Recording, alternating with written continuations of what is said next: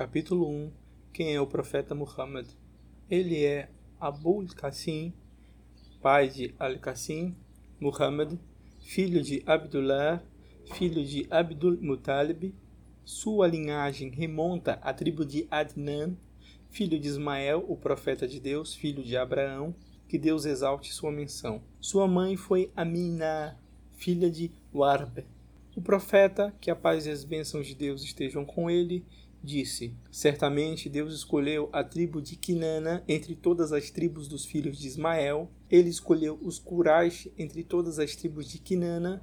Ele escolheu Banu Hashim entre todas as outras famílias dos Quraysh. E me escolheu, que sou de Banu Hashim. Assim o profeta, que a paz e as bênçãos de Deus estejam com ele, tem a linhagem mais nobre deste mundo. Seus inimigos assim o afirmavam. Abu Sufyan, que era arqui-inimigo do Islã, antes de converter-se em muçulmano, afirmou frente a Heráclio: Abdullah Abbas, que Deus seja complacente com ele, narrou que o mensageiro de Deus, que a paz e as bênçãos de Deus estejam com ele, escreveu a César e o convidou a entrar no Islã.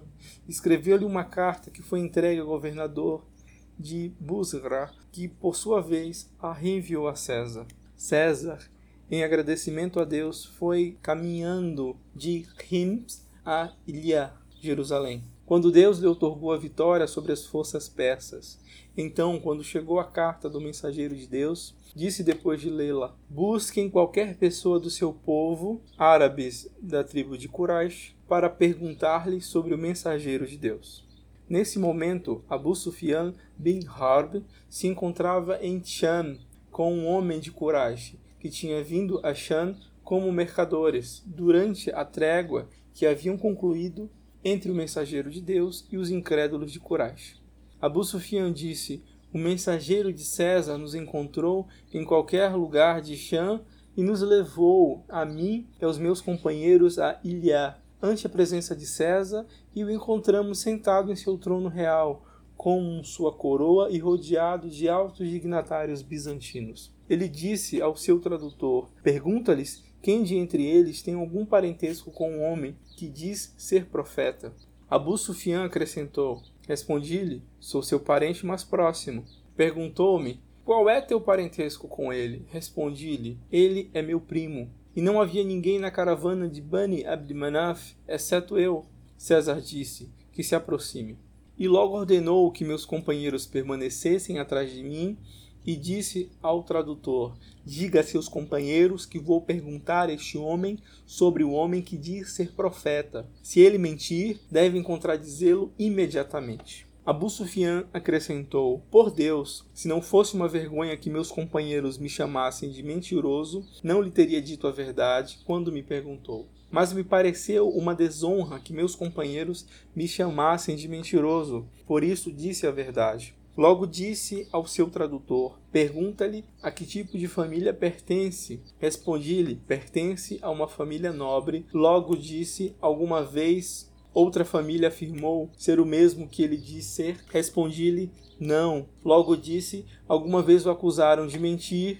Respondi-lhe: Não. Disse então: Algum de seus ancestrais foi rei? Minha resposta foi: Não. Logo acrescentou: Segue-no os ricos ou os pobres? Respondi-lhe: Os pobres o seguem. Disse-me logo: Segue-no mais ou menos pessoas cada dia que passa? Respondi-lhe: Seguem-no cada dia mais pessoas. Disse-me: Alguns dos que adotam sua religião se desiludem e logo deixam de lado sua religião? Respondi-lhe: Não. Quebra suas promessas? perguntou-me. Respondi-lhe também: Não. Mas neste momento estamos em uma trégua com ele e temos medo de que nos traia. Abu Sufyan acrescentou: Fora sua última oração, nada pude dizer contra ele. Então César perguntou: Alguma vez tiveram uma guerra contra ele? Sim, respondi-lhe. Disse-me: Qual foi o resultado dessas batalhas com ele? Às vezes ele ganha, às vezes nós ganhamos, foi minha resposta. Disse então: Que coisas lhes ordena? Disse-lhe: Manda-nos que adoremos somente a Deus, que não adoremos a outros além dele, e que deixemos de lado tudo que adoravam nossos ancestrais.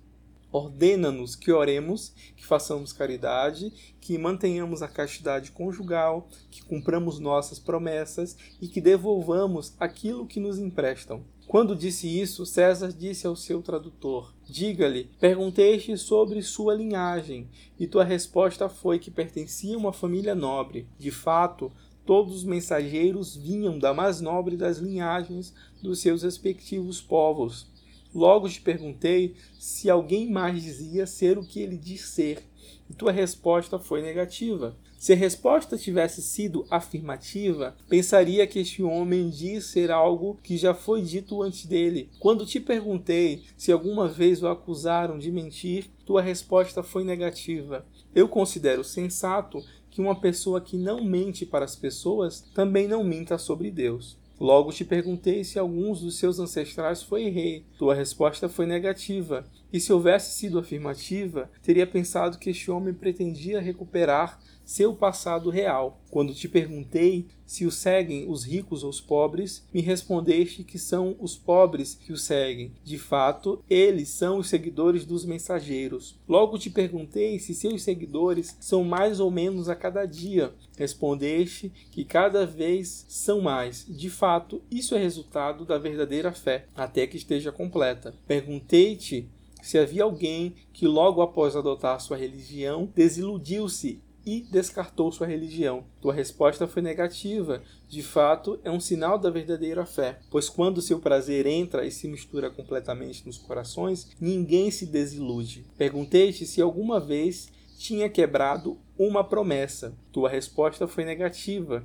E assim são os mensageiros nunca rompem suas promessas. Quando te perguntei se alguma vez combateram, me respondeste que às vezes o fizeram e que em algumas ocasiões ele saía vitorioso. Em outras, vocês. De fato, assim são os mensageiros, são postos à prova e a vitória final sempre é deles. Logo te perguntei que coisas lhes ordenava Respondestes que lhes ordenava adorar somente a Deus e não adorar a outros junto com ele. Deixar de lado o que seus ancestrais costumavam adorar, suplicar, dizer a verdade, ser casto, cumprir as promessas e devolver aquilo que lhes é confiado. Essas são, em realidade, as qualidades de um profeta que eu sabia que viria, segundo as escrituras anteriores. Mas não imaginava que seria um de vocês árabe. Se o que dizes é verdade, logo ele ocupará o solo que está sob meus pés. E se pudesse, iria até ele imediatamente para conhecê-lo e lavaria seus pés. Abu Sufyan acrescentou: César pediu a carta do mensageiro que foi lida. A mesma dizia: Em nome de Deus, o misericordioso, compassivo, de Muhammad, o servo de Deus e seu mensageiro, a Heráclio, soberano dos bizantinos, paz para quem segue a guia, convido-te ao Islã, torna-te muçulmano, estarás a salvo e Deus te recompensará duas vezes. Mas se lhe viras as costas, sobre ti recairá o pecado de teus súditos. Gente do livro, sejamos unânimes, que não adoreis senão a Deus e não o associeis a nada, nem vos tomeis uns aos outros por senhores, distantes de Deus. E se derem as costas, dizei, testemunhai que somos muçulmanos. Ao Corão, capítulo 3, versículo 64. Abu Sufyan acrescentou: Quando Heráclio terminou seu discurso, produziu-se um enorme clamor e um grito por parte dos dignatários bizantinos que o rodeavam e havia tanto ruído que não se entendia o que diziam. Então ordenaram-nos que saíssemos da corte. Quando saí com meus companheiros estávamos sozinhos, disse-lhes: Certamente o assunto do profeta ganhou poder. O rei dos bizantinos o teme. Abu Sufim acrescentou: Por Deus, cada vez estava mais seguro de que sua religião obteria vitória até que terminei por aceitar o Islã. Coletado por Buhari.